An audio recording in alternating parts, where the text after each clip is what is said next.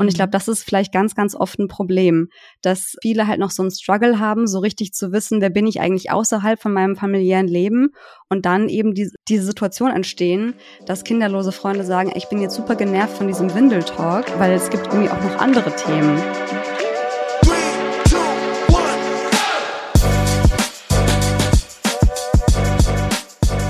Mama halblang mit Rebecca und Sophia.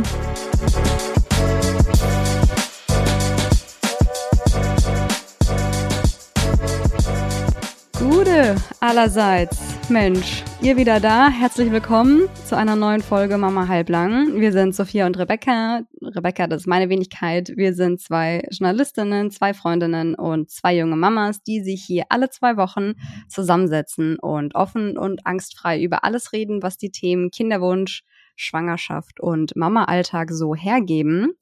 Und für alle, die hier neu sind, das sind nämlich wieder einige, ich freue mich wahnsinnig über jeden einzelnen Menschen, der hier dazukommt. Äh, wir fangen unsere Folge immer erstmal so ein bisschen locker flockig damit an, dass wir uns fragen, ob wir gerade super viel Energie haben oder ob wir gerade eher müde sind, um schon mal den richtigen Vibe für die Folge zu setzen. Also Sophia, die Frage an dich, bist du eher Team Rakete oder Team zerquetscht? Moinsen. Also grundlegend Team zerquetscht, auf jeden Fall. Heute früh mit dem Kleinen aufgestanden, dann an Mann, Mann übergeben und habe den ganzen Tag gearbeitet, nach Hause gekommen, den Kleinen übernommen, ins Bett gebracht und jetzt sitze ich hier mit dir für die Aufnahme. Also prinzipiell Team zerquetscht, aber so wie wir es ja schon aus anderen Aufnahmen kennen, habe ich jetzt gerade wieder so Bock, mit dir zu quatschen. Einfach hier so ein bisschen unsere Quality Time zu genießen. Wie sieht's denn bei dir aus? Wie geht's dir so? Ja, erstmal zehn Punkte für dich für Motivation und Disziplin. ähm, und und bei mir, ähm, ich bin eigentlich grundsätzlich Team Rakete heute, weil mein Mann auch heute einen mega Job gemacht hat, hat mich super entlastet auf allen Ebenen. Ich musste heute fast nichts machen und konnte mich komplett auf diese Podcast-Folge vorbereiten. Aber am Ende des Tages war es halt dann doch irgendwie eine, la eine lange Woche, die mir in den Knochen hängt und ich echt merke, wie so ein bisschen die Müdigkeit kommt. Ich hatte noch einen kurzen Powernap. Ich mache heute ein bisschen Modesign in Klischee und habe hier ein Rotweinglas auch neben mir. Also für die richtige Stimmung. Ich habe eine Cola Zero. da ihr ratet, wer noch stillt. Aber nichtsdestotrotz bin ich super, super motiviert, jetzt diese Folge mit dir zu starten. Wir haben heute auch einiges vor, tatsächlich. Und mhm. es gibt aber noch einen Programmpunkt, den ich hier auf meinem Zettel habe, bevor es hier so richtig ins Eingemachte geht. Wir sagen doch immer, dass uns unser Dorf fehlt, dass es mindestens drei Erwachsene braucht, um ein Kind großzuziehen. Und jetzt guckt euch mal die Lebenssituation von den meisten Erwachsenen in diesem Jahrhundert an. Wir leben in anonymisierten Großstädten. Großfamilien haben die wenigsten. Äh, wir kennen meistens nicht mal unsere Nachbarn beim Namen. Die Familie ist vielleicht im ganzen Land verteilt. Und da fragt man sich, woher soll also Hilfe, Tipps und Tricks und Expertise kommen? Wir sagen euch, wo die herkommt. Mhm. Wir sind nämlich mega stolz, ähm, dass wir eine Kooperation mit den echten Mamas haben. Ihr bekommt da einen ultra geilen Rabattcode von uns. Yay. Dazu gleich mehr. Also bleibt auf jeden Fall dran. Und für den unwahrscheinlichen Fall, dass ihr echte Mamas nicht kennt, das ist die größte Community für Mütter in Deutschland und solche, die es werden wollen. Sie haben über eine Million Mitglieder und haben echt alles, was das Kinderwunsch, Schwangeren und Mamaherz begehrt. Und vielleicht wisst ihr noch aus der ein oder anderen Folge, dass ich für meinen Teil eine sehr ängstliche Schwangere war. Ich habe echt den größten Stuss teilweise gegoogelt. Weißt du, so Zeug wie, ähm, ob es jetzt meinem Baby geschadet hat, dass mein Steak nicht richtig durchgebraten war und so ein Shit. Girl, und ich habe gedacht, so, oh, oh shit. Oh. Und ich habe gedacht, oh Gott, oh Gott, ich werde hier gerade total verrückt und ich bin mit dieser Frage bestimmt komplett alleine. Aber ich bin ungelogen echt fast jedes Mal bei echte Mamas gelandet und habe da gesehen, nee, ich bin mit der Frage nicht alleine. Es gibt andere, die genauso sind wie ich. Und ganz ehrlich, als Mama ist man doch ständig irgendwie auf der Suche nach jemandem, der genauso einen Knackswerk hat wie man selbst. Also äh, deren Community äh, wirklich eine super Sache. Und seit geraumer Zeit haben die auch einen Club, den du dir, liebe Sophia, mal genauer angeguckt hast. Ganz richtig, meine liebe Rebecca. Also quasi vom Techno-Club, so wie früher geht's in den Mama-Club. Und ähm, an dieser Überleitung habe ich, hab ich sehr lange getüftelt, ja, also bitte. Und ähm, ich muss ganz ehrlich sagen, ich bin normalerweise nicht so der Typ so für, für so geschlossene Communities. Aber ohne Scheiß, ich habe mich da angemeldet und man gibt am Anfang so an, ob man gerade schwanger ist oder ob man schon Kinder hat und auch wenn ja, wie alt die sind. Und dann bekommt man ähm, halt so ausgewählte Inhalte äh, auf die Startseite gespült und vorgeschlagen. Und ich fing so an zu klicken und zu gucken und zu lesen und ich habe dabei einfach total die Zeit vergessen. Es ist halt eben nicht dieser Schrott aus so einem beliebigen Online-Forum, wo dir irgendwie Angelika völlig aggressiv schreibt, ob du jetzt dein Kind umbringen möchtest, nur weil du es ihm halt irgendwie, weil du ihm Quetschi gegeben hast oder sowas. Sondern das sind halt super liebe, eloquente andere Mamas. Mein Sohn ist jetzt 17 Monate alt und da wurden mir auch gleich äh, Expertenvideos vorgeschlagen. Und zwar halt Themen, die jetzt gerade super aktuell sind bei mir. Sowas wie Eltern sein und Paar bleiben oder äh, wie viele Regeln braucht mein Kind oder auch Streiten vor dem Kind, was soll ich beachten? War auch diese Woche auf jeden Fall ein Thema bei mir und meinem Partner. Und genau, und unter den Artikeln kann man sich dann auch austauschen. Also das ist halt dieser Community-Aspekt. Man kann auch andere Mamas privat anschreiben. Ist sogar explizit gewünscht, dass man da halt wirklich Mama-Freundschaften knüpft. Und wer braucht sie nicht, Leute? Wer braucht sie nicht, diese Mama? Ja, deswegen. Und deswegen manchmal, sind wir hier. Ja, manchmal findet man sie halt. Wir reden ja heute noch ganz, ganz viel über Freundschaften und manchmal findet man die halt nicht in der direkten Umgebung. Dann findet man halt so Leute, so andere Mamas auf dem Spielplatz, kommt so ein bisschen ins Gespräch und merkt halt gleich so, okay, es passt einfach nicht so mega. Und das ist halt richtig cool. Und die Atmosphäre ist auch echt gut, so eine No-Judging-Zone. Und dann gibt's halt noch, es gibt wirklich alles. Es ist so krass, Rebecca. Es gibt Online-Seminare, Live-Kurse, also Geburtsvorbereitung, Yoga, Schlafberatung, Trabe, Trageberatung, Stillkurse, Hypnobirthing. Und es begleitet einen wirklich von Schwangerschaft, Elternzeit, Babyzeit und darüber hinaus. Ich fand's wirklich mega, mega cool. Und mehr dazu seht ihr auf jeden Fall noch auf Instagram in den nächsten Tagen. Genau, weil da haben wir dann einen richtig coolen Rabattcode für euch. Da posten wir den in den nächsten Tagen in der Story und in einem Beitrag. Also checkt uns auf jeden Fall aus unter mamahalblang.podcast. Dort bekommt ihr dann einen Code, mit dem ihr 50% auf euer Abo bekommt. Schnabber gemacht, würde ich mal behaupten. Es ist so also, schon preiswert und mit dem Code ist es einfach echt wirklich günstig, finde ich. So, Gönnt euch, Leute. Checkt uns bei Instagram aus und checkt auch die echte Mamas bei Instagram aus, denn da passiert auch ganz bald etwas. Ähm, und wir sind da vielleicht ein kleines bisschen zu sehen. Also mhm. lasst euch das auf gar keinen Fall entgehen. So. Freue mich mega darauf. Kinders. Das war jetzt ganz schön viel Vorgeplänkel. Ähm, aber wir hoffen natürlich, dass ihr alle noch brav dabei seid, denn jetzt geht's hier endlich mit dem eigentlichen Thema los. Wir sprechen heute darüber, wie sich Freundschaften verändern, wenn der eine Kinder bekommt und der andere in Klammern noch nicht.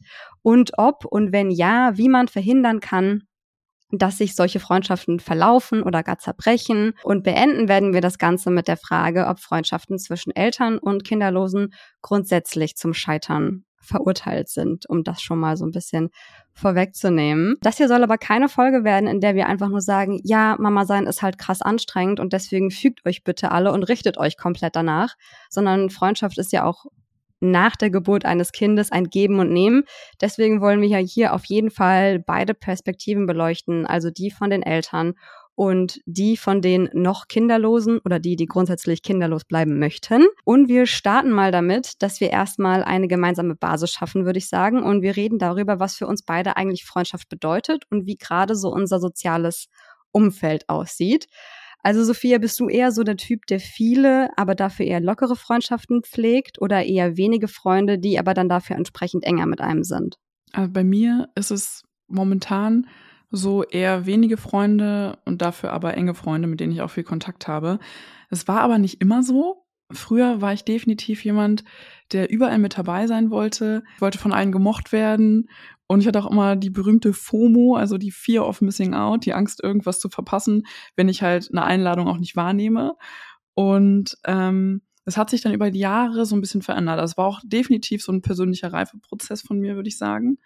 Und ähm, das ging dann halt so über Ausbildung, Studium und dann auch meine feste Partnerschaft, äh, wo ich ja dann auch so sehr viel von dieser sozialen Nähe und diesen Kontakt irgendwie hatte und auch einfach ein super enges Verhältnis zu meiner Schwester und das alles hat so ein bisschen dazu geführt, ja, dass ich jetzt einfach weniger enge Freunde habe. Und kurz vor diesem Umbruch war ich aber auch so eine Zeit echt richtig lost. War die Zeit, wo ich gerade nach Potsdam gezogen bin, mit meinem Mann zusammengezogen bin. Dann kam halt auch diese Kinderwunschzeit. Und da war ich echt einsam, muss ich sagen, weil ich konnte echt mit niemandem so richtig über dieses Thema sprechen, also explizit Kinderwunsch. Ich habe halt so von der Familie irgendwie dann auch so Sachen gehört wie, naja, mach dir mal keine Gedanken, du bist ja eh noch so jung und so. Und irgendwie war da niemand. Und ich habe dann echt ungelogen geguckt, ob ich mich hier wieder im Hockeyverein irgendwo anmelde, weil ich so eine Mädelsklicke haben wollte. Das hat sich aber Gott sei Dank dann relativ schnell erledigt. Ähm, aber ja, das war, war definitiv ein Prozess mit allerlei Umbrüchen. Wie war das denn bei dir so? Bei mir war es eigentlich eher immer so, dass ich weniger Freunde hatte, die dann aber auch entsprechend enger waren. Was bei mir in letzter Zeit dazu gekommen ist, so kleine besondere Umstände. Ich bin ja von Frankfurt nach Berlin gezogen vor zwei Jahren im November 2020, exakt zum Lockdown-Start damals. Mhm. Das war schon so ideale Voraussetzung. Also habe ähm, einfach auch viele meiner Freunde in meine Heimat zurückgelassen, beziehungsweise ich habe auch noch einen sehr, sehr guten Schulfreund, der auch im Ausland studiert, den sehe ich sowieso super selten. Genau, und dann wurde ich schwanger und alles war im Homeoffice. Äh, jetzt die zwei Jahre, die ich irgendwie einen Job gemacht habe, war ich, glaube ich, dreimal im Büro. So, also da waren einfach diese drei Faktoren mit Lockdown, Lockdown, Lockdown. Das ist auch ein Wort, was man einfach nicht mehr hören möchte und nee. nicht mehr aussprechen möchte. Das kann so hart weg, ey. Oh, ciao. Ja, diese drei Faktoren mit Lockdown, Corona, Homeoffice, Schwanger, das waren vier Faktoren. Alles klar, Rebecca. Okay, ich verabschiede mich an dieser Hättest dich eigentlich auch gleich im Keller einsperren können, oder? Wenn du im Knast gewesen wärst, dann wäre es einfach niemandem aufgefallen. So hätte man dich einfach oh, verhaftet Jesus. und weggesperrt. Aber ich weiß genau, was du meinst, Mann. Ich war auch super einsam in der Zeit, ja. Entschuldigung, ey. Naja, auf jeden Fall ähm, waren einfach die Gegebenheiten, waren die Gegebenheiten maximal schlecht, ähm, um mir hier irgendwie einen sozialen Kreis aufzubauen. Das äh, gibt sich gerade, Gott sei Dank, wieder ein bisschen. Ich war auch immer sehr eng mit meiner Schwester, bin ich nach wie vor. Es ist einer meiner wichtigsten Bezugspersonen. Und ich war jetzt nie so der Typ für so eine feste Mädelsklicke, wie man das so aus Filmen kennt, sondern halt eher eben so vereinzelt sehr gute Freunde, die aber untereinander nichts miteinander zu tun hatten. Also wenn ich dann auch mhm. Geburtstag gefeiert habe oder so ja. und ich den ja alle rangeholt habe, war das mal so ein bisschen awkward. Ja, ich weiß, was du meinst. Wenn ich das jetzt kategorisieren müsste und grundsätzlich über mein Freundschaftsbild nachdenke, dann gibt es so drei Schubladen, in die ich verschiedene Freunde stecken würde. Das ist halt einmal so die sehr, sehr engen Freunde, dann Bekannte, die immer mal wieder auftauchen, mit denen man da mal was trinken geht oder man Kaffee trinken geht. Und es ist dann auch ein lustiger Abend. Aber dann geht jeder wieder so seiner Wege und man bespricht auch nicht unbedingt irgendwie so intime Probleme. Hm. Und dann hätte ich als dritte Kategorie diese Situationships. Das mhm. äh, habe okay. ich jetzt mal, das habe ich jetzt mal aus dem äh, Englischen geklaut. Äh, eigentlich bezeichnet das so intime Beziehungen. Also es ist so mehr als Sex, aber eine richtige Beziehung ist es auch nicht. Also irgendwie was dazwischen. Und wenn ich das mal in ähm, das Freundschaftsuniversum übersetze, dann sind Situationships für mich Menschen, mit denen ich bestimmte Realitätsräume oder Lebensphasen teile. Also beispielsweise, wir haben dasselbe Hobby, gehen zum selben Sportverein oder so, mm, ähm, haben denselben Job oder okay. ähm, studieren dasselbe. Also irgendwie teilen okay. wir gerade einen Lebensabschnitt. Und in dieser Phase verstehen wir uns auch super gut und man kann sich gut austauschen und so weiter. Aber sobald einer von beiden eben diesen Raum verlässt, verläuft sich auch so diese Bekanntschaft. Aber das ändert sich ja auch mit der Zeit, oder? Hast du da die Erfahrung gemacht, dass dann manchmal Leute Leute von der einen in die andere Kategorie schlüpfen. Ja, definitiv. Also es ist ja generell immer schwer, irgendwie alles so in Kategorien irgendwie einzuteilen, ne? Aber wir müssen das ja hier irgendwie so ein bisschen machen, einfach um so ein bisschen das so zu operationalisieren und äh, irgendwie drüber zu sprechen. Ich kann, ich mache eine kleine Storytime, weil ich habe ich hab da auf jeden Fall Erfahrung gemacht. Ich hatte eine Freundin und wir haben uns halt auf einer Studienreise kennengelernt. Das war so der Kontext, in dem wir befreundet waren. Also wir haben beide das gleiche studiert, sie allerdings schon ein paar Jahrgänge über mir, dann im PhD. Und in diesem Uni-Kontext war das für mich immer richtig cool und nett und wir haben uns äh, ab und zu getroffen, auf dem Campus gechillt oder auch so getroffen. Und ich war vor allem so Anlaufstelle für Rat und hatte immer so ein offenes Ohr und habe auch hier und da irgendwie so geholfen. Als dann mein Baby da war, da, also ich hätte eigentlich eher gedacht, dass es sich so ein bisschen im Sande verläuft alles. Aber sie hat sich dann echt oft auch gemeldet und hat mich oft besucht. Ich fand das auch super süß. Sie hat nie verlangt, dass ich irgendwie zu ihr komme, sondern sie wusste, das ist irgendwie voll der Struggle und hat mich immer besucht. Und ich habe dann aber irgendwie gemerkt, wie ihr Mental Load und ihre, also ich sag's wie es ist, auch psychischen Probleme für mich einfach zunehmend zur Belastung wurden. Und ich konnte ihre Gefühle auch einfach gar nicht mehr auffangen. Ähm, und ich habe eigentlich selbst jemanden gebraucht, der so mein Auffangbecken für meine Gefühle ist und äh, der mir hier und da mal einen Rat gibt und mir irgendwie zur Seite steht. Und ich habe dann echt gecheckt, dass das auch jetzt gerade in diesem Zeitraum wirklich eine einseitige Freundschaft ist. Und das hat richtig gut gescheppert bei mir im Kopf, muss ich sagen. Das hat irgendwann so reingesickert. Und ich habe auch gemerkt, wie mir der Umgang dann echt super viel Energie so rausgezogen hat und mir sehr, sehr wenig gegeben hat. Das klingt jetzt total hart. Ich hatte auch echt Schuldgefühle am Anfang, aber also für meine Gesundheit, meine Kraft und meine Reserven, mein Chi oder wie auch immer man das nennt, musste ich das dann ganz offen und ehrlich ansprechen. Das habe ich getan und ich stieß auf Unverständnis und Ablehnung und dann war die Nummer für mich auch gelaufen. Also da wurde halt eine Person, die, würde ich sagen, so ein Situationship irgendwie war, ähm, für mich jedenfalls zu einer Persona non grata oder ich wurde zur Persona non grata. Ja, das, das war schon eine krasse Erfahrung, muss ich ganz ehrlich sagen. Und das Kind hat halt wirklich da den ausschlaggebenden Punkt gegeben. Ohne Kind hätte ich das wahrscheinlich so weiter plänkeln lassen und nicht gemerkt, wie, wie viel Kraft mir das raubt. Ich wollte es gerade fragen, ob das vor dem Kind auch ja. schon so war und es einfach quasi nicht aufgefallen ist, weil man einfach ja. viel mehr Kapazitäten hat. Absolut, ja, definitiv. Ich habe das vorher halt irgendwie dann so laufen lassen und mitgemacht. Man reflektiert halt vieles einfach auch nicht so genau. Aber ja, halt nach den Treffen war ich so dermaßen erschöpft und habe mich immer gefragt, was ist es, woran liegt es? Ah ja, ich habe halt ein Kind, ich bin Mutter, ich habe nicht mehr so viel Kraft. Aber habe dann halt gecheckt, dass es wirklich die Person ist, die mir die Kraft einfach raussaugt und mir halt mhm. halt einfach wenig gibt. So, ne? Ähm, ich kann später noch ein anderes super schönes Beispiel für eine Freundschaft mal erzählen. Aber ja, das da definitiv nicht nur eine andere Kategorie gerutscht, sondern so komplett rausgerutscht einfach. Gott sei Dank. Es, es gibt ja auch irgendwie wenig anderes, was dich so enorm aus deinem normalen Alltag rausholt und dich in ein neues Leben katapultiert, wie die Geburt eines Kindes. So, mhm. also ich mir fällt jedenfalls nichts ein.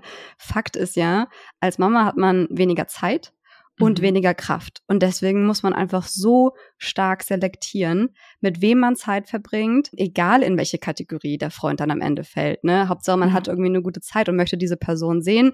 Äh, aber trotzdem musst du einfach gucken, für wen kann ich wann wie viel Zeit einräumen. Wie ist es denn bei dir gerade? Sind bei dir viele Freunde eher kinderlos oder hast du mehr Freunde, die auch schon Kinder haben? Mm, die sind bei mir eher kinderlos, wobei ich mir mittlerweile auch so meine Elterngang zusammengesucht habe. Also ist auch ganz witzig, äh, so zwei Leute von früher aus meinem Gymnasium, die auch einen Jahrgang über mir sogar waren, mit denen hatte ich nie irgendwas zu tun, aber wir sind uns halt so auf Instagram gefolgt, kennt man wahrscheinlich. Die haben halt auch Kinder jetzt im, im ähnlichen Alter und wir haben einfach über Instagram dann wieder zusammengefunden und haben jetzt regelmäßig Kontakt und das ist einfach voll witzig, wie man sich so dann seine Leute zusammensucht, ja.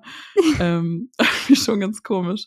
Und wie ist es bei dir? Also hast du so viele, viele Leute schon gehabt, die auch einfach schon Eltern sind? Nee, also bei mir im Freundeskreis tatsächlich noch niemand. Falls ich gerade jemanden vergesse, tut's mir leid. Aber nein, ähm, tatsächlich eigentlich alle eher kinderlos. Dadurch, dass wir beide jetzt auch Jungmutter geworden sind, ja. ist auch ja die Wahrscheinlichkeit nicht so hoch, dass viele andere Freunde Kinder haben. Haben wir ja in der vorletzten Folge ausführlich drüber gesprochen.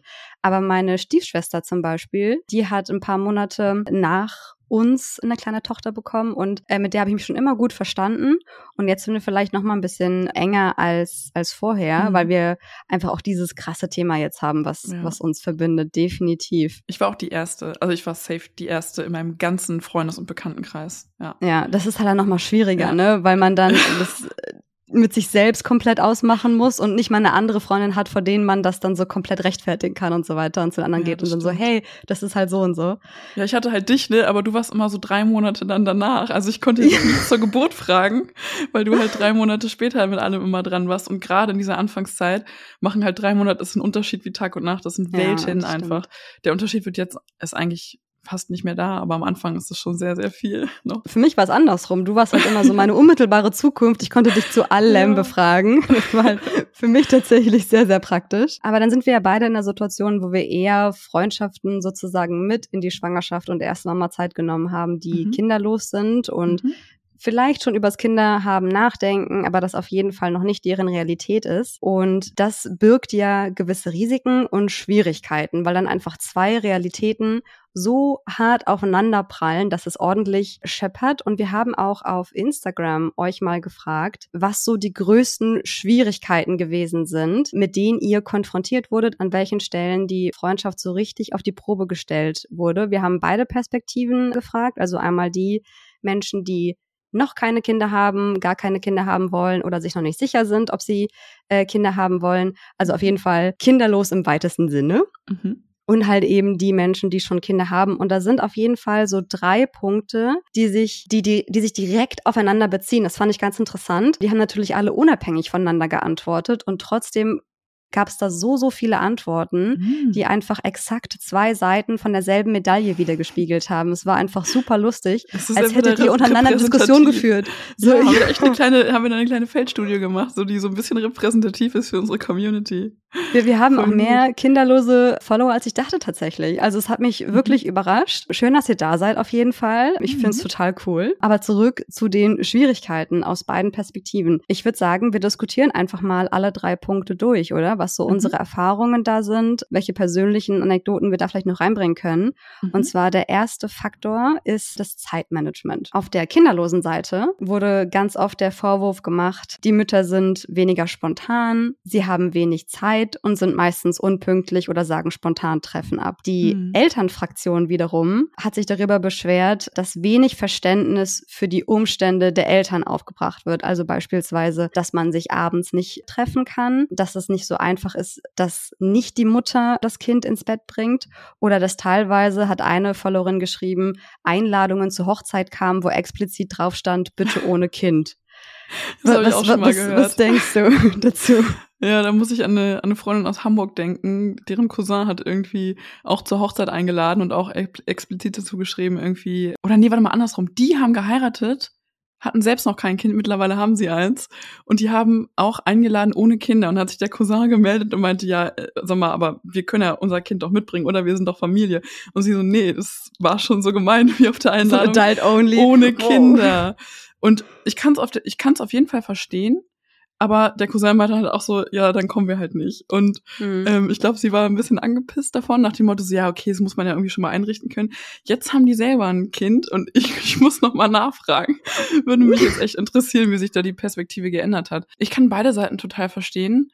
Und ich glaube, da macht auch immer so ein bisschen der Ton die Musik. Und wenn man halt als Mama wirklich dann irgendwie zum dritten Mal in Folge ein Treffen spontan abgesagt hat. Also es gibt halt auch irgendwie Grenzen. Das geht dann halt irgendwie auch nicht. Man, man muss es dann auch hier vielleicht einfach mal, einfach mal durchziehen, auch wenn man müde ist und eigentlich keinen Bock hat oder irgendwie alle Gründe trotzdem gerade dagegen sprechen oder irgendwie einen Kompromiss versuchen zu finden. Was denkst du darüber? Also das mit der, zum Beispiel mit der Spontanität, die fehlt. Ich verstehe, dass das natürlich irgendwie so eine kleine Inconvenience ist, dass man mhm. ähm, sich nicht spontan treffen kann oder wenn bei der kinderlosen Person irgendwas passiert ist, was was den ganzen Tagesplan durcheinander bringt ja. und man dann schreibt so, hey, mir ist noch dieser Termin reingerutscht, ja. können wir es auch eine Stunde später treffen? Ja, und dann so die Mutter halt sagt nicht. so, ey, sorry, also, weißt du, ähm, ich verstehe, dass das so ein bisschen nervt, aber mhm. gerade bei diesem Punkt der Spontanität bin ich halt echt so eher auf der Schiene, das ist halt ein Faktor, den ich nicht ändern kann. Ja. Das, also das ist gesetzt. Das ist halt einfach mein Leben gerade. Und wenn wir gut befreundet sind und dir die Freundschaft zu mir wichtig ist,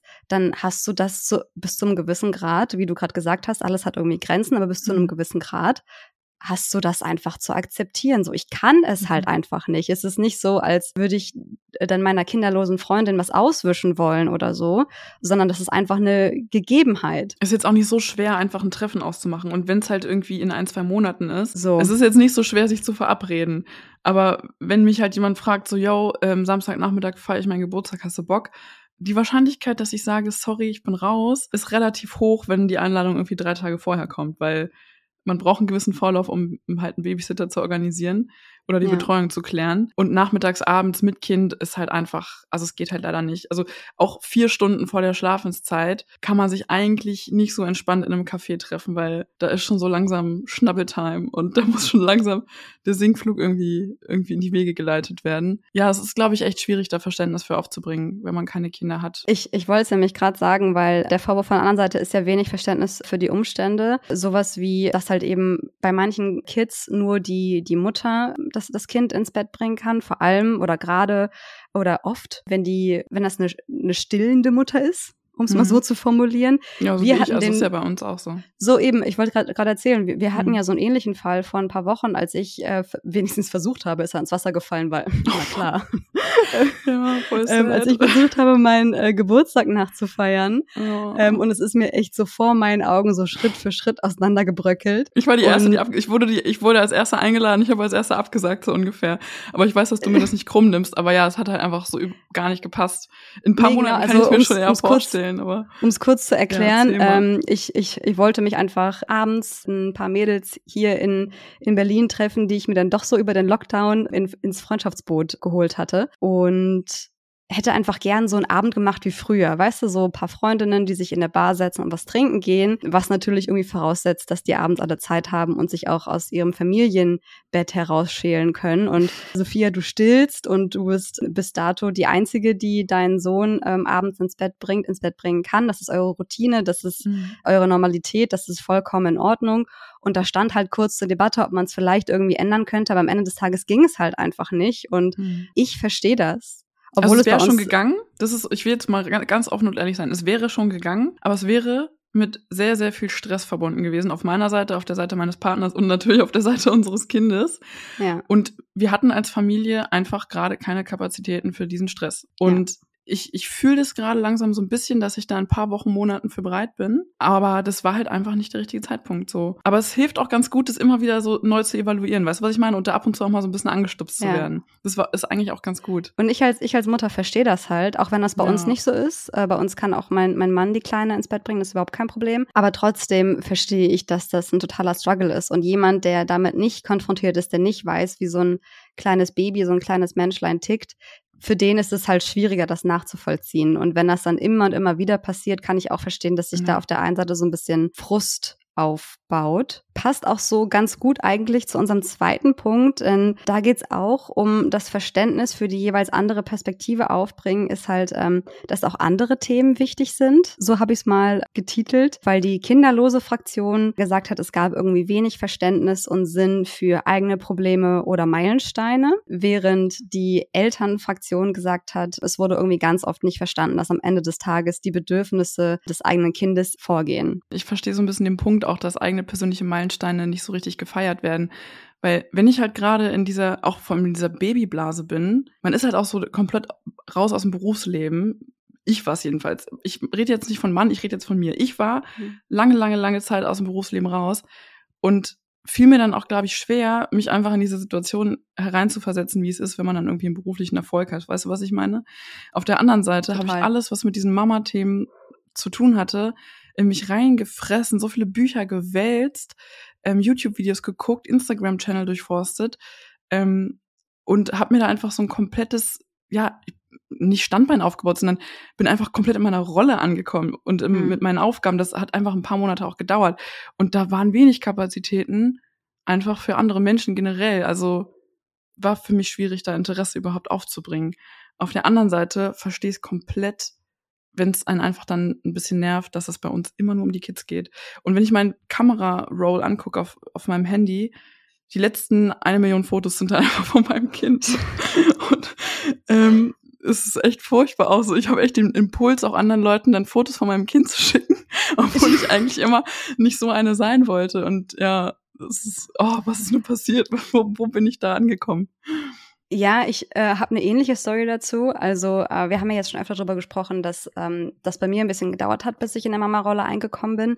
Das heißt, ich habe tatsächlich irgendwie direkt nach dem Wochenbett ähm, auch wieder versucht oder wenigstens versucht, wieder so mein, ich sag jetzt mal, vorkindliches Ich wieder anzunehmen. Ich habe so jedenfalls so ganz stark daran festgehalten und wollte, dass das auf gar keinen Fall verloren geht. Und natürlich, wenn du ein Kind gekriegt hast, ist einfach das heftigste, was in deinem Leben passieren kann. Da wird einfach alles von vorne nach hinten und wieder zurückgekrempelt. Und ich kann mich an eine Situation erinnern, ich habe ja in einer anderen Folge schon mal erzählt, dass wir, als meine Tochter vier Monate alt war, auf Sylt waren mit äh, der ganzen Familie.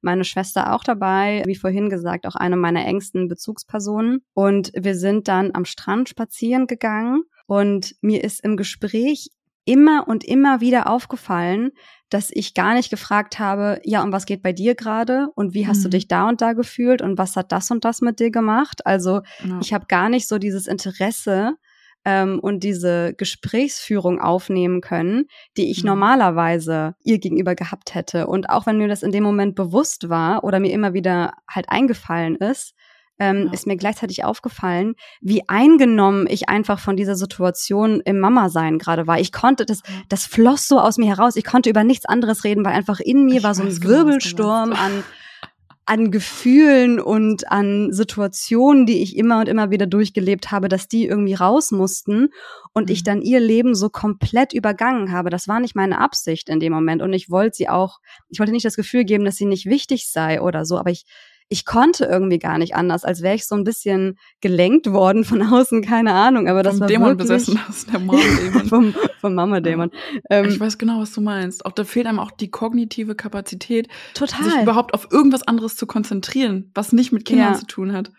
Und dieses Einfühlungsvermögen und Empathie, das kostet ja auch Kraft und ähm, die hat man manchmal gar nicht. Man ist dann irgendwie so müde. Ja. Und labert dann da irgendwie, spult da irgendwie sein Band ab. Ich weiß voll, was du meinst. Und dann so instant schlechtes Gewissen, aber man kann auch gerade gar nicht anders. Total, deswegen hatte ich halt immer wieder Ansätze nachzufragen und hab's dann echt nach so drei, vier Sätzen wieder fallen lassen, weil ich einfach, ich war einfach wie fremdgesteuert. Das war so, so komisch. Und ich, ich habe da jetzt im, im Rahmen dieser Umfrage mit meiner Schwester auch nochmal drüber gesprochen und sie hat mir dann eine komplett neue Perspektive auch aufgezeigt, die ich super spannend fand. Das waren nur zwei Sätze und ich habe sofort angefangen, da anders drüber nachzudenken. Und zwar meinte sie, ja, guck mal, wenn deine enge Bezugsperson, egal ob das deine Schwester, deine beste Freundin, deine Cousine, mit der du dich super verstehst oder wer auch immer, ein Kind bekommt, dann ist das natürlich die größte Umstellung für die Mutter und die Familie selber. Aber die Mutter hat die Geburt als krassen Cut hinein ins neue Leben. Und der Teil, der zurückbleibt, also der kinderlose Freund, kinderlose Schwester, whatever, für den geht das Leben normal weiter, für den hat sich nichts geändert. Und trotzdem ist diese Bezugsperson plötzlich weg.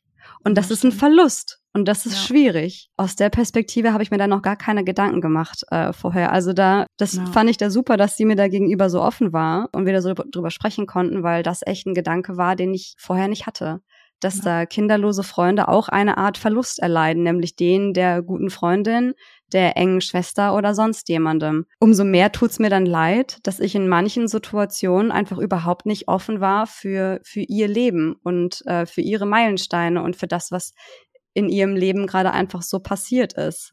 Vielleicht hat sie ja sogar hier und da mal einfach Sachen, die sie dir normalerweise gerne erzählt hätte, dann auch von dir ferngehalten, weil sie dachte, oh nee, Rebecca hat da irgendwie gerade eh gar keinen Kopf für. Oder wahrscheinlich ja. interessiert sie es eh nicht. Oder boah, die hatte wahrscheinlich irgendwie wieder eine scheiß Nacht. Ich kann ihr jetzt irgendwie nicht ähm, von der und der Kacke irgendwie erzählen, die mir heute passiert ist. Oder weißt du, was ich meine? Ja. Ist ja eigentlich auch echt ein bisschen sad so. Aber ja, es ist halt irgendwie, wie es ist, ne? Manchmal kann niemand für irgendwas, irgendwas. Ja, genau. Aber es ist trotzdem eine Scheißsituation. Manchmal haben ja. sich alle die größte Mühe gegeben und es ist trotzdem irgendwie Kacke. Mein Mann, mein Wort zum immer, Samstag. Wir, mein, mein Mann sagt immer, wir wollten das Beste und es kam wie immer.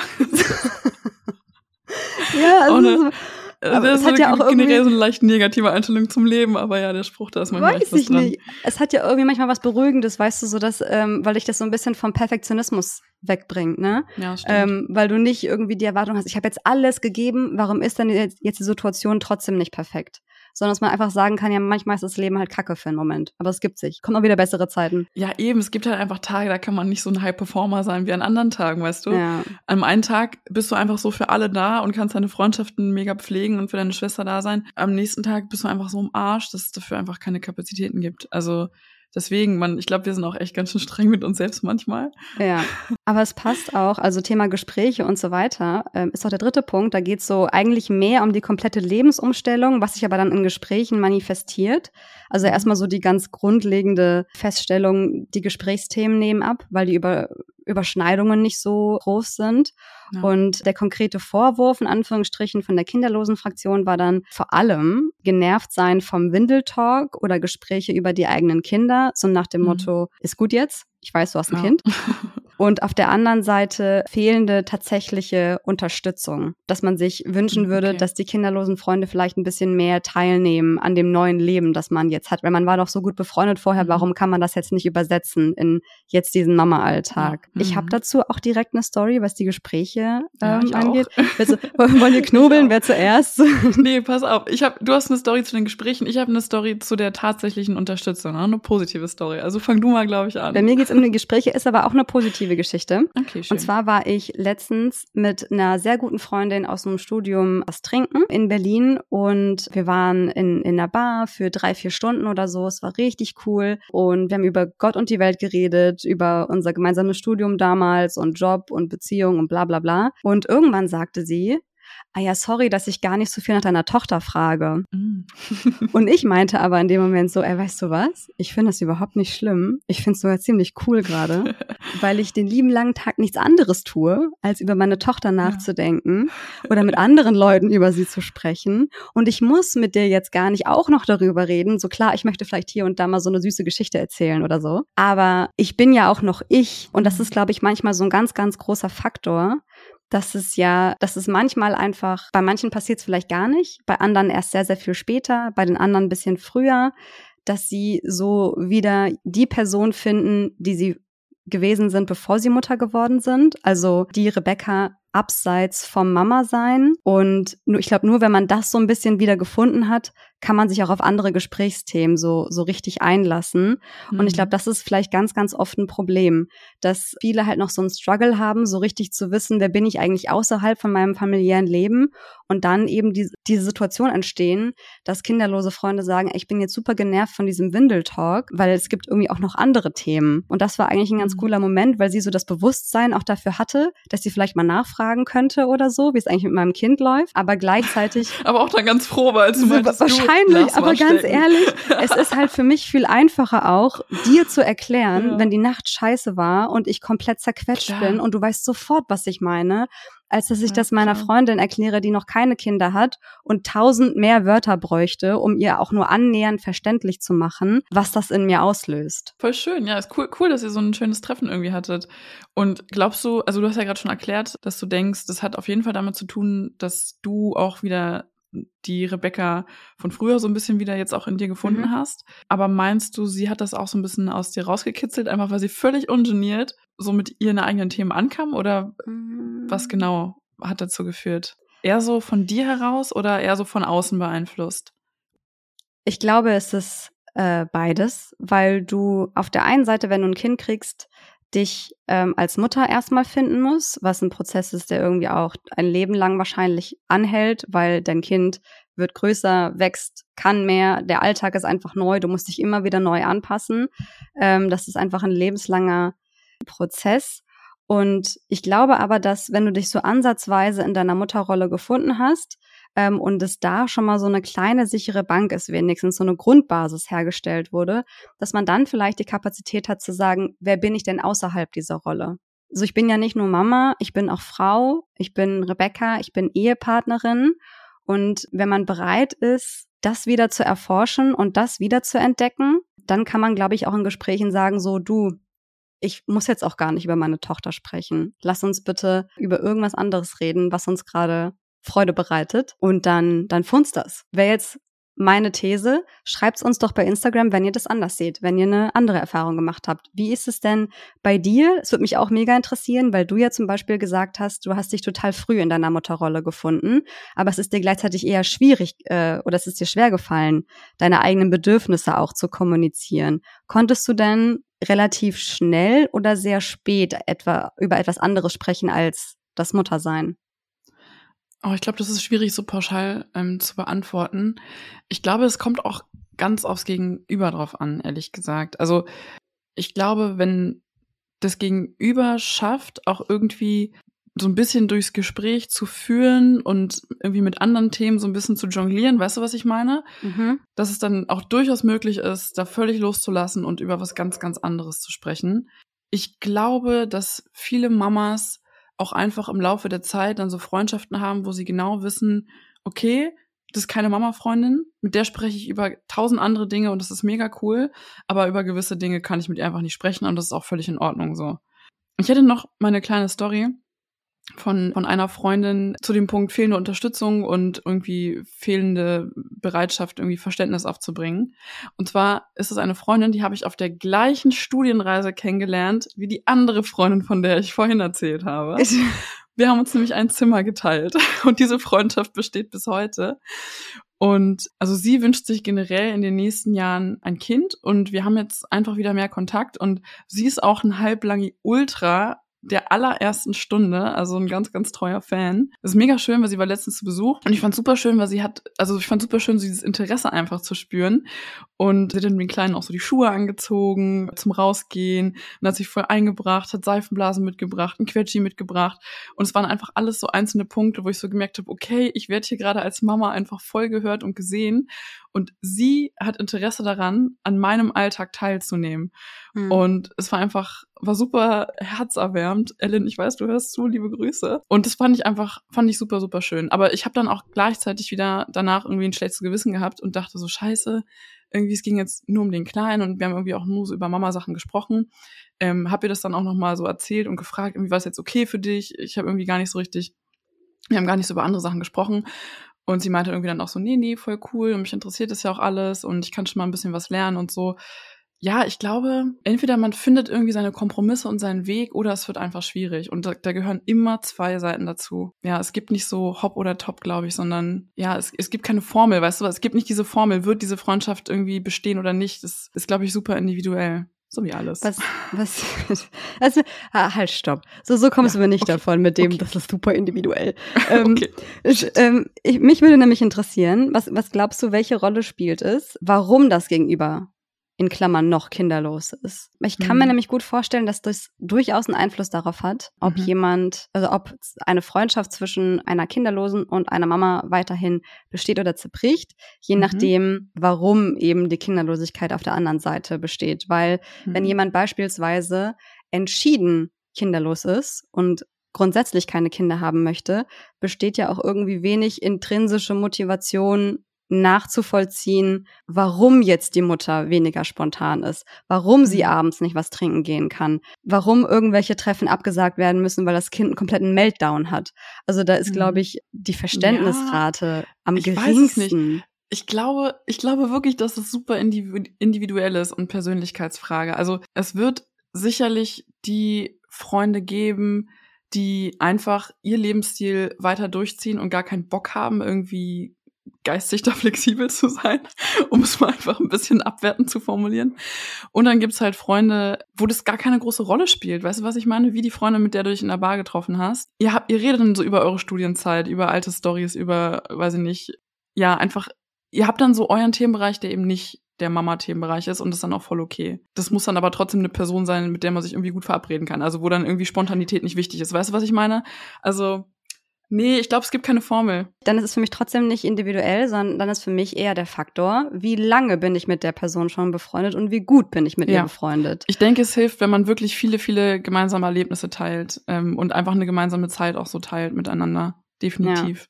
Weil je besser ich mit jemandem befreundet bin, je wichtiger mir die andere Person ist, desto eher stecke ich vielleicht auch mal zurück und denke mir so, ja, okay, weißt Ganz du, genau. ist jetzt zwar blöd, aber kriegen wir schon irgendwie wieder anders hin.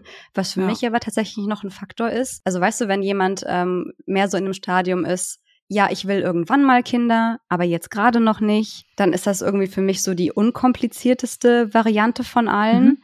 Ähm, ja. Aber wenn jetzt zum Beispiel jemand auf einer sehr, sehr schwierigen Kinderwunschreise ist und echt Probleme ja. hat, schwanger zu werden und da echt super, super viele traurige Momente auch damit ähm, einhergehen, dann wäre es für mich als Mama auch schwierig, damit umzugehen. Und das haben wir auch in ein, in ein paar Umfragen tatsächlich von der jeweils anderen Seite immer gehört, weil wenn ich jetzt zum Beispiel weiß, mein Gegenüber hat ein Problem, schwanger zu werden, dann will mhm. ich ja auch nicht dahin gehen und irgendwie von der absolut süßesten Zuckeraktion erzählen, die meine ja. Oder so Fotos schicken oder sowas dann von Baby oder Kind, ne? So, weil ja. ich dann denke, ich will ja die Person nicht verletzen und ich will ihr nicht ja. irgendwie aufzeigen, was sie gerade nicht haben kann.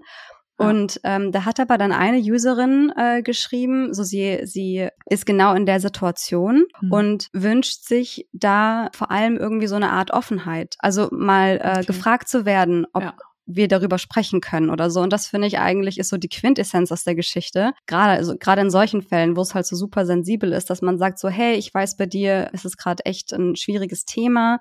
Möchtest du darüber sprechen? Fühlst du dich ausgeschlossen, wenn ich es nicht tue? Oder ist es gerade eher für dich eher, dass es ein schlechtes Gefühl in dir auslöst, wenn ich jetzt erzähle, wie der Tag mit meiner Tochter hm. war? Also ich zum Beispiel hätte dann auch einfach vollstes Verständnis dafür, wenn die Person sich zurückzieht und auch wirklich wortlos zurückzieht. Mhm.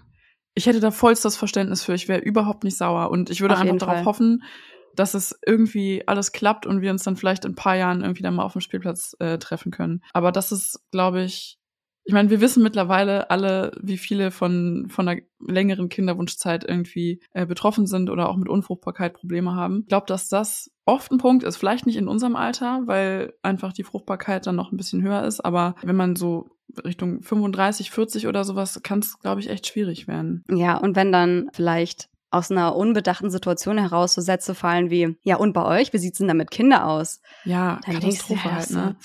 ja, und wollt ihr nicht auch mal langsam? Oder ja, so? weißt du, das oder kann dann, ja mal rausrutschen, aber. Oder Rebecca, weißt du, was, was, ich, was noch am aller, aller, aller schlimmsten ist? So, ach, genieß lieber noch die paar Jahre ohne Kind, das ist dann alles stressig genug. Ciao. Das, ja. ist, das ist so schlimm, das habe ich auch. Du bist doch so jung, mach dir doch nicht so einen Stress.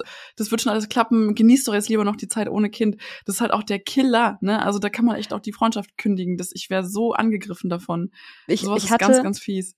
Du, du warst ja im Urlaub. Ich habe in der Zeit unsere Social Media Kanäle gemanagt und wir haben eine eine E-Mail bekommen tatsächlich. Gar nicht über okay. äh, Instagram, sondern eine E-Mail.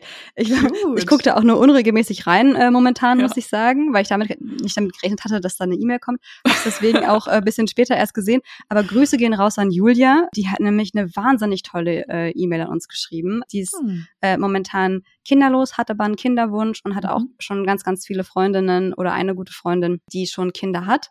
Und äh, sie meinte, sie hätte auch so Sprüche gehört wie, hier ist doch viel cooler, wenn, wenn ich dir mein Kind zum Babysitten gebe und du dann das äh, Kind wieder abgeben kannst, ist oh, doch viel besser on. als ein eigenes. Genieß die Zeit Ehrlich. noch und ich dachte so, wow. Dieses, diese wart's mal ab, Eltern, so, naja, wart's mal ab, wenn es dann erstmal soweit ist.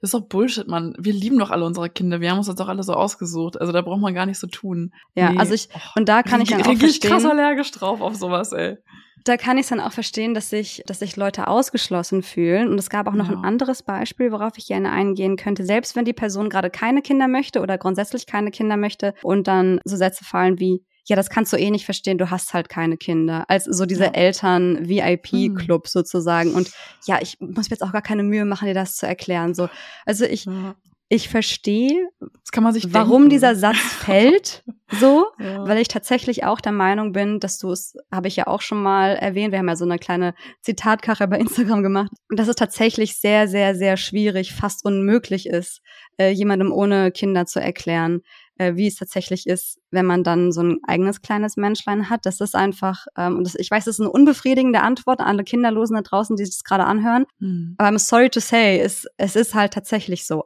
Aber, jetzt mhm. kommt das große, große, große Aber. Je nachdem, wie wichtig die Person ist für mich, würde ich trotzdem immer versuchen, wenn sie daran interessiert ist, ihr auch so gut es geht zu erklären, wie die Situation gerade ist. Mhm. Also ich habe ja auch gefragt bei Instagram, wofür hättet ihr vielleicht im Nachhinein mehr Verständnis für eure kinderlosen Freunde haben sollen?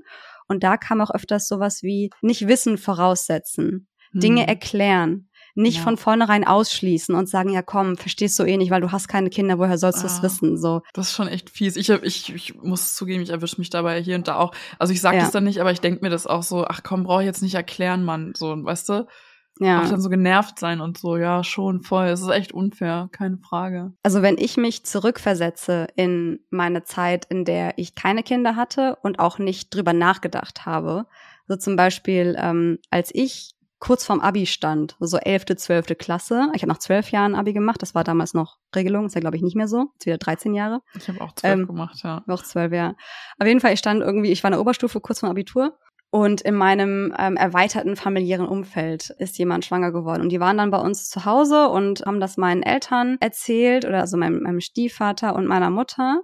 Und ähm, haben uns dann, also meine Schwester und mich, reingerufen und uns das so präsentiert.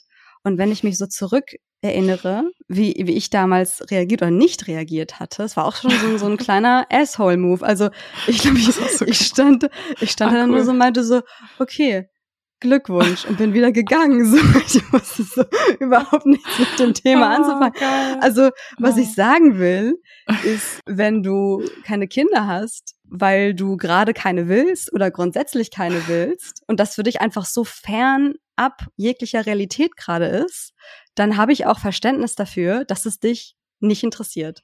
Weil ich halt auch mal so war. Nee, kein Scheiß. Also ich, ähm, ich denke mir so, ich habe jetzt diese Veränderung durchgemacht ihr nicht. Ja. Ich kann verstehen, dass ihr euch halt denkt, so, ja, mein Leben sieht halt anders aus, sorry. Das sind aber auch so ein bisschen die fehlenden Großfamilien einfach, dass wir, also mein Mann zum Beispiel, als er unseren Sohn als Neugeborenes auf dem Arm hatte, war es einfach irgendwie das erste Mal in seinem Leben, dass er ein Baby auf dem Arm hatte. Das ist halt schon ziemlich krass. Und bei mir war es halt nicht so durch meine kleinen Geschwister, also eher schon so dieser Großfamilien-Style, sage ich mal, dass ich ja auch viel irgendwie schon Übung hatte und viel einfach wusste. Aber ja, wenn man einfach noch nie ein Baby auf dem Arm hatte, 30 Jahre lang, woher soll man wissen, dass es irgendwie einfach anstrengend ist oder einfach die ersten Wochen super viel Zuneigung braucht und äh, man einfach ununterbrochen am Stehen und sowas. Man, man, man kann einfach nicht wissen so. Auf der anderen Seite schwierig, das halt alles einfach zu erklären. Also es geht halt irgendwie auch nicht. Jetzt einfach sogar schon zum Fazit vorspringen, denn ich glaube, wir haben jetzt so alle Argumente mal hin und her geworfen. Wenn, wenn ich einen Strich drunter ziehen würde, würde ich da einfach sagen, es kommt Worauf kommt es an, ob eine Freundschaft ähm, an der Elternschaft des, des einen und der Kinderlosigkeit des anderen zerbricht oder eben weiter besteht? Ist mhm. erstmal, wie gut und wie eng war ich vorher befreundet? Wie viele ja. Themen verbinden uns grundsätzlich? Großer, wie viel Verständnis mhm. bringt der jeweils andere für die andere Lebenssituation auf? Das sind für mich so die zwei Key Points, ja. die darüber entscheiden, ob die Freundschaft weiterhin besteht. Dass beide Abstriche machen können und beide den anderen für voll nehmen, egal ob sie Kinder haben oder nicht.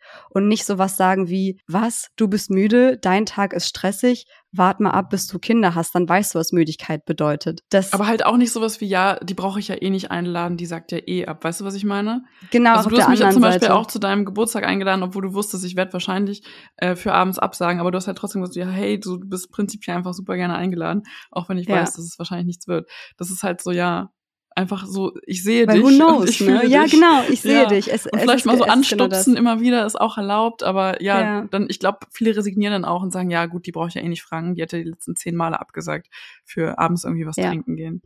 Also ich denke mir ah. halt, wenn du irgendwann resignierst und dir das zu anstrengend ist, deine, deine Eltern oder deine Mama-Freundin einzuladen, du als, als kinderlose Person, weiß ich nicht, wie eng die Freundschaft dann vorher war. Weil ja. wenn dir das dann zu anstrengend ist und du da keinen Bock drauf hast, weißt du, dann ist das so, dann ist das halt in, in deinem Universum legitim, aber dann würde ich mich halt fragen, okay, wie, wie gut war die Freundschaft wirklich?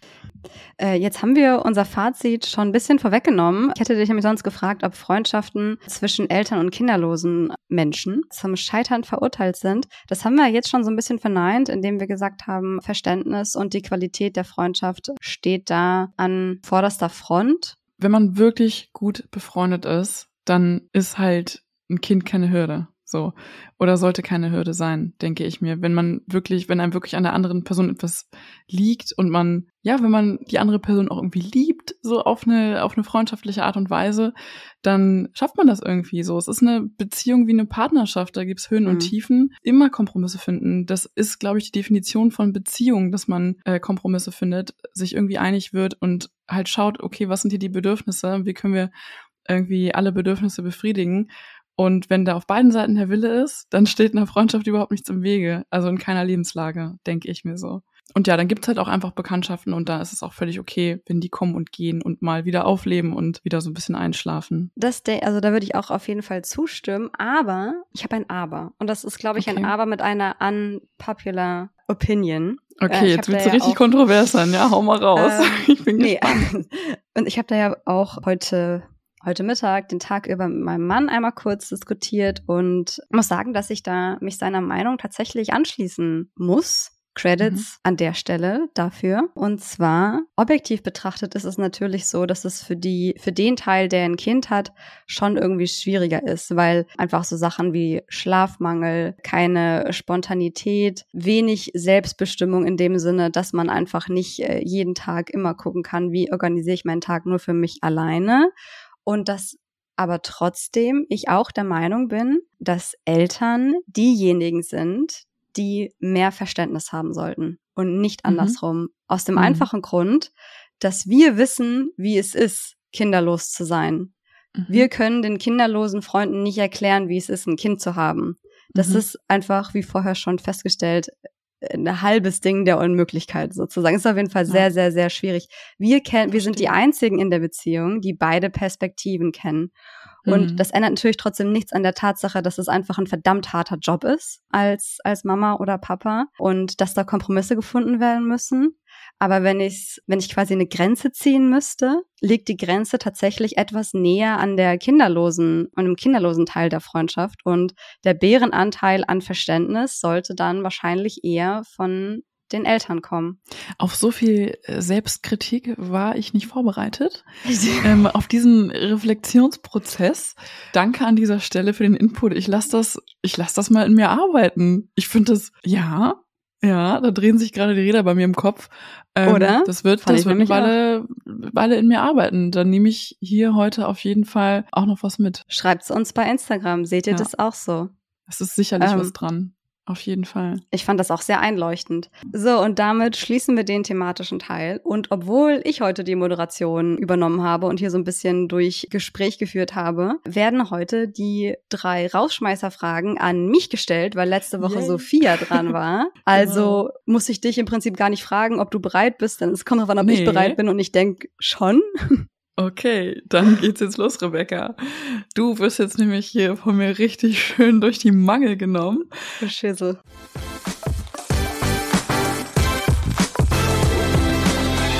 Wir bleiben aber noch ganz kurz beim Thema Freundschaft. Was ist dir in einer Freundschaft am aller, aller, aller wichtigsten? Come on, wir haben so viel über Freundschaften heute gesprochen. Verlässlichkeit. Also Verlässlichkeit gar nicht in dem Sinne, dass alle Absprachen eingehalten werden müssen und dass alles genauso ablaufen muss wie geplant oder so, mhm. weil wie wir einfach auch in der Folge festgestellt haben, ist das einfach manchmal aus bestimmten Gründen de facto nicht möglich. Aber Verlässlichkeit ähm, in dem Sinne, dass ich zum einen immer weiß, ich kann zu der Person mit meinen Problemen kommen, dass ich da kein Schamgefühl haben muss und halt verlässlich, also dass sich das auch in der Kommunikation widerspiegelt. Und also wenn dann mal irgendwas außer der Reihe passiert und man irgendwas nicht einhalten kann, dass ich aber trotzdem merke, hey, es war dir halt trotzdem wichtig, Verstehe. dass zum Beispiel dieses Treffen stattgefunden hat und es tut ja. dir jetzt auch total leid, dass du es absagen musstest oder so. Weißt du, wenn ich halt einfach merke, da ist ja. halt diese emotionale Basis, die wir teilen. In dem Sinne ja. Vertrauen und Verlässlichkeit, ja. Du bist definitiv kein oberflächlicher Mensch. Das passt auf jeden Fall ins Bild. Okay, meine nächste Frage. Du kennst doch sicherlich den Spruch, Kleider machen Leute. Mhm. Wie würdest du denn deinen Look beschreiben? Also ich, ich war nie so eine Fashionista. Ich bin, mhm. ich bin nicht diese Handtaschenfrau, ich bin nicht diese Schuhfrau. bin ich nie gewesen, hat mich nie richtig interessiert. Ich, also grundsätzlich bin ich mehr so der sportlich schicke Typ, würde ich mal mhm. sagen. Mhm. Es sollen Sachen sein, in denen ich mich wohlfühle, aber es ist trotzdem nicht so ein rausgeputztes Hosenanzug, hohe Schuhe Ding. Mhm. Wäre ich manchmal gern diese Art von Frau? Ja, ich weiß. Ich bin, bin einfach Wir sind zu pragmatisch, kann man ganz ehrlich sagen. Aber war oder? ich auch schon vorm, vorm Muttersein. Ich war schon also, immer so. Ich habe mich hin ja, und wieder mal auch. gerne richtig rausgeputzt, aber ich war so. ansonsten mehr so der Jeans-T-Shirt-Typ. Und ja. ähm, ich auch. da auch nicht so mit crazy Mustern unterwegs unterwegs. Äh, mhm. Äh, schlicht, A-Linien-Style. Ich brauche immer was, was eng an der Taille liegt. Bist du eine Basic Bitch? Ja. Ja. Aber ich bin schon immer gewesen, bevor es eine Basic Bitch war. So, okay. bevor es cool war oder dann uncool. Ist, dann ist es wenigstens ehrlich. Ich bin auch eine pragmatische Basic Bitch, die ab und zu mal wie so ein kleiner Kanarienvogel irgendwie so aufblüht, wie so die Federn uh. einmal schwingt. Und ich habe Unmengen an weißen Chucks. Ich habe äh, nicht weiße, äh, un, äh, Unmengen an, an weißen Sneakern. so, ah, okay. weiße Sneaker in allen Variationen. Das ist Sehr irgendwie so, die, so meine Lieblingsschuhe. Ja, ich würde sagen, du hast nicht gelogen. Das beschreibt deinen Style eigentlich echt ganz Oder? gut. Und dann meine letzte Frage. Würdest du lieber für immer aufs Duschen verzichten oder für immer auf dein Lieblingsessen? Aufs Lieblingsessen würde ich, würde ich lieber verzichten. Echt? Ja. Okay. Wobei ich mich da so ein bisschen rausmogeln kann, weil ich eigentlich nicht so richtig ein Lieblingsessen habe. Weil Das dein heißt, Lieblingsessen ist Da alles, würde, gar, oder? da würde gar keine Wahl drauf fallen. Also ist das so eine Leerstelle. Ah, Kannst okay. du nicht, kannst du nichts mitmachen. Ah.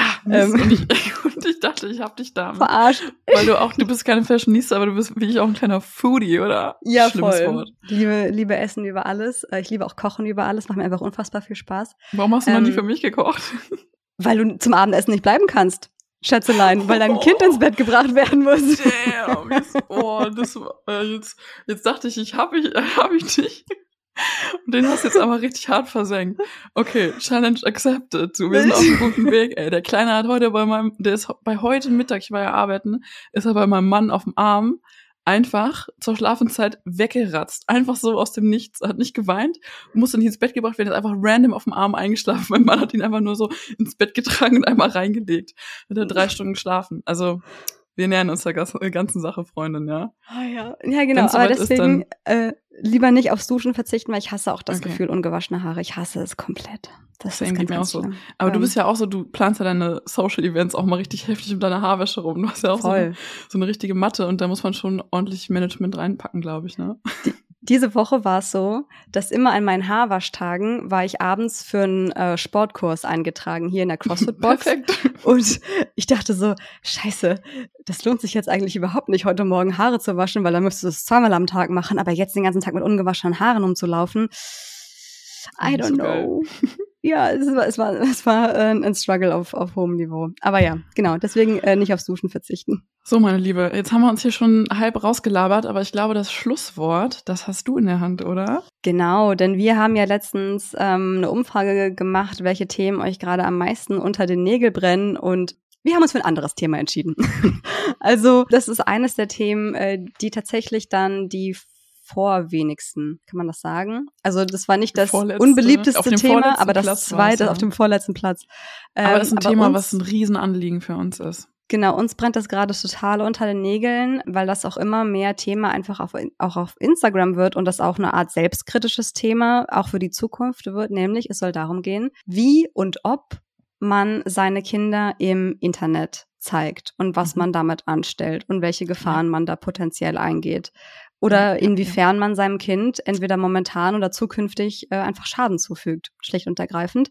Darum soll's äh, in zwei Wochen gehen. Also mal ein ernsteres Thema wird jetzt nicht unbedingt so eine krasse Laberfolge wie jetzt diese und die letzte, wo Mhm. wir so ein bisschen geschnackt haben. Ähm, das wird dann doch eher ein ernsteres Thema. Muss auch mal wieder sein, die Mischung macht. Seid auf jeden Fall gespannt, was kommt. Checkt, wie gesagt, Instagram ab, da kommt ja demnächst euer ultra cooler Rabattcode von den echten Mamas und geht auch zu den echten Mamas, denn da spielen wir eine kleine Rolle. Und bis dahin machen wir alle halblang.